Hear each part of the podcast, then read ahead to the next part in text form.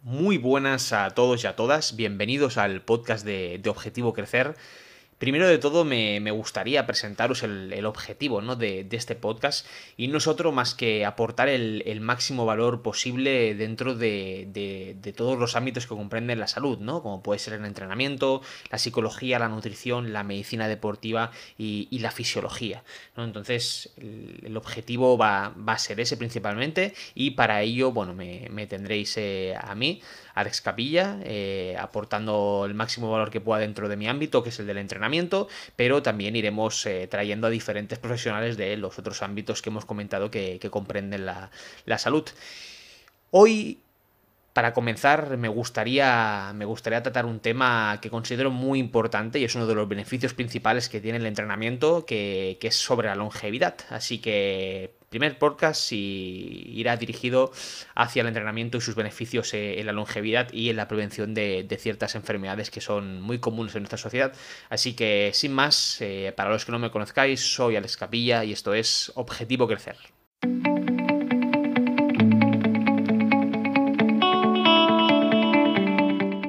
Bien, arrancamos con este interesantísimo tema y me gustaría comenzar eh, contextualizando el tema que, vamos a comentar hoy, explicándoos que se ha creído durante mucho tiempo de forma generalizada que la actividad física era el mayor generador de estrés oxidativo. Estrés oxidativo no es otra cosa que la oxidación de nuestras células que acaba produciendo su envejecimiento. Es decir, el estrés oxidativo es uno de los factores que provoca nuestro envejecimiento.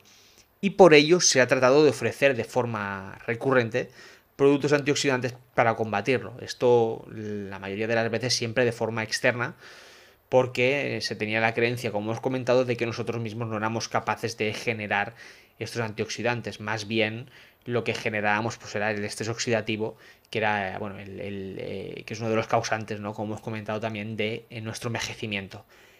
Pero el estrés oxidativo no solo depende de la cantidad de oxígeno reactivo que es el causante del envejecimiento celular, sino de la relación que existe entre la producción de estos cuerpos y los antioxidantes encargados de compensar y reparar todo el daño que han causado los primeros. Es decir, si conseguimos generar más antioxidantes que sustancias oxidativas, estaremos generando una situación favorable, más bien muy favorable, para combatir el envejecimiento celular. Y esto veremos más adelante que es posible.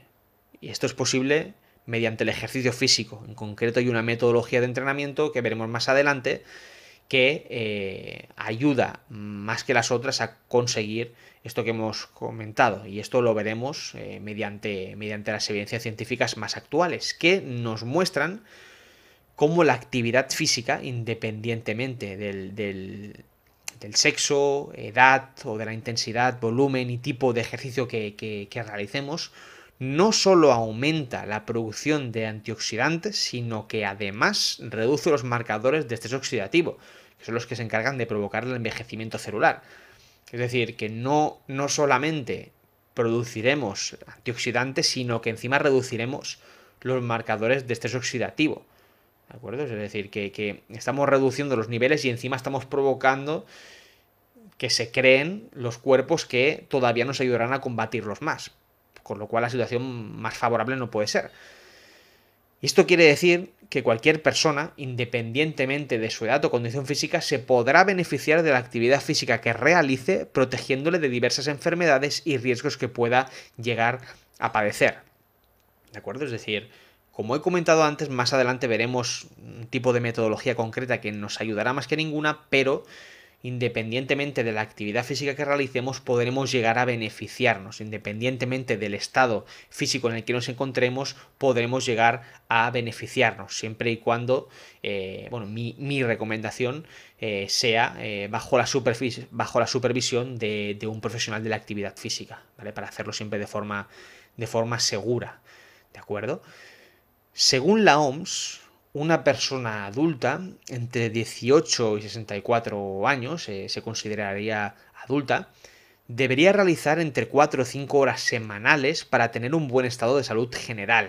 ¿De acuerdo? O sea, estaríamos hablando de una hora al día, eh, digamos, eh, en toda la semana, ¿de acuerdo? Es decir, si, dejáramos aparte el fin de semana, ¿vale? Pues una hora al día eh, sería lo que vendría recomendando la OMS, ¿vale? Que, deberíamos entrenar para estar en un buen estado de, salud general. Si tenemos en cuenta que una semana tiene 168 horas, 4 o 5 horas no sería, no sería tanto, ¿de acuerdo? Para invertir en esto. Pues bien, hay un dato importante que pone en riesgo a esta población, la población adulta, y es que un 30%, más de un 30%, de los adultos de todo el mundo no realiza suficiente actividad física, es decir, más de un 30% no llega a las 4 o 5 horas semanales, ¿de acuerdo? Esto, bueno, nos indica claramente que eh, no se está implementando de forma correcta el hábito de entrenar. Y esto, aunque pueda parecer una tontería, supone un mayor factor de riesgo que fumar, que tener altos niveles de colesterol, que tener hipertensión y cualquier otra causa de mortalidad. Es decir, que el hecho de no entrenar puede ser más perjudicial que padecer todas esas patologías que acabamos de ver hasta ahora. Así que no es un tema que podamos eh, tomarnos a, a la ligera. Así como también se ha visto que un estilo de vida sedentario, que por cierto el sedentarismo no deja de, aumentar, se relaciona con multitud de patologías, como por ejemplo la obesidad, la diabetes tipo 2, la hipertensión, las enfermedades coronarias, etcétera, etcétera, etcétera. Como vemos, el sedentarismo se relaciona con muchas enfermedades, así como con un alto nivel de mortalidad, y normalmente están relacionadas con patologías del sistema inmune o metabólicas, incluyendo procesos degenerativos como el estrés oxidativo o la inflamación crónica, que ambas están vinculadas con el proceso de envejecimiento que antes comentábamos. Aquí acabamos de, ver pues, otro de los factores ¿no? que, afectaría a nuestro envejecimiento. Y como vemos, el hecho de no realizar actividad física no, no es un hecho que podamos tomarnos a la ligera porque puede llevarnos, puede acarrearnos más problemas que el hecho de padecer ciertas enfermedades. Por otro lado, ¿vale? No, no nos asustemos demasiado. Mm, tenemos buenas noticias, ya que tenemos suficiente información, hay suficientes evidencias científicas como para asegurar que la actividad física reduce la inflamación crónica a largo, a largo plazo y el estrés oxidativo. Con lo cual, implementando el hábito del entrenamiento, podremos prevenir enfermedades neurodegenerativas, arteriosclerosis o cáncer, entre otras. Y aquí vuelvo a remarcar la importancia de trabajar, de, intentar implementar este hábito acompañado de un profesional de la actividad física que pueda ayudarnos a hacerlo de una forma segura, de una forma cómoda, de una forma agradable. Porque si no es agradable, si no es fácil, si, si no se hace de forma personalizada, si no hay un acompañamiento, no funcionará, no conseguiremos implementar este hábito. Por eso remarcaba la importancia de trabajar con, una, con un profesional bien cualificado del entrenamiento, de la actividad física. También obtendremos mejoras en otros aspectos como por ejemplo en el envejecimiento celular, que aumente nuestra sensibilidad a la insulina y esto mejorará pues, de, forma considerable la vida de las personas con diabetes o también que se reduzca el, el, el colesterol. En, en este caso, estas dos últimas patologías que hemos comentado, bueno, están muy, muy presentes dentro de, nuestra sociedad, por lo que fijaos cómo el ejercicio físico podría ayudar a, mejorar nuestro estado de, salud general. Como he comentado antes, cualquier tipo de actividad física puede producirnos eh, beneficios de este tipo. Y hemos comentado antes que había una metodología en concreto que nos ayudaría todavía más.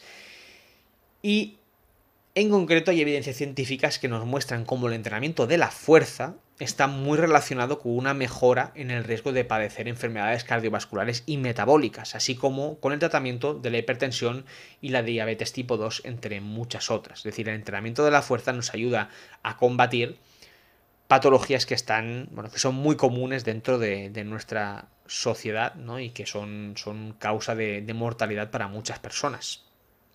Por eso, Podemos decir que entrenar la fuerza nos permitirá combatir el estrés oxidativo y por lo tanto el envejecimiento celular, así como mejorar otras muchas cosas de las que hablaremos en los próximos episodios, como por ejemplo la movilidad, ¿de acuerdo? Como por ejemplo a nivel cardiovascular, ¿vale? Y muchas otras más cosas. Comentarte como ya te he dicho antes, que si estás decidido a comenzar a entrenar la fuerza, te recomiendo siempre que te pongas en manos de profesionales que puedan ayudarte a entrenar de una forma cómoda, pero sobre todo segura. Al fin y al cabo, no lo olvides, se trata de, tu salud. Y como hemos visto, esto solo es el primer episodio, pero ya hemos podido ver que es un tema que no podemos tomarnos a la ligera.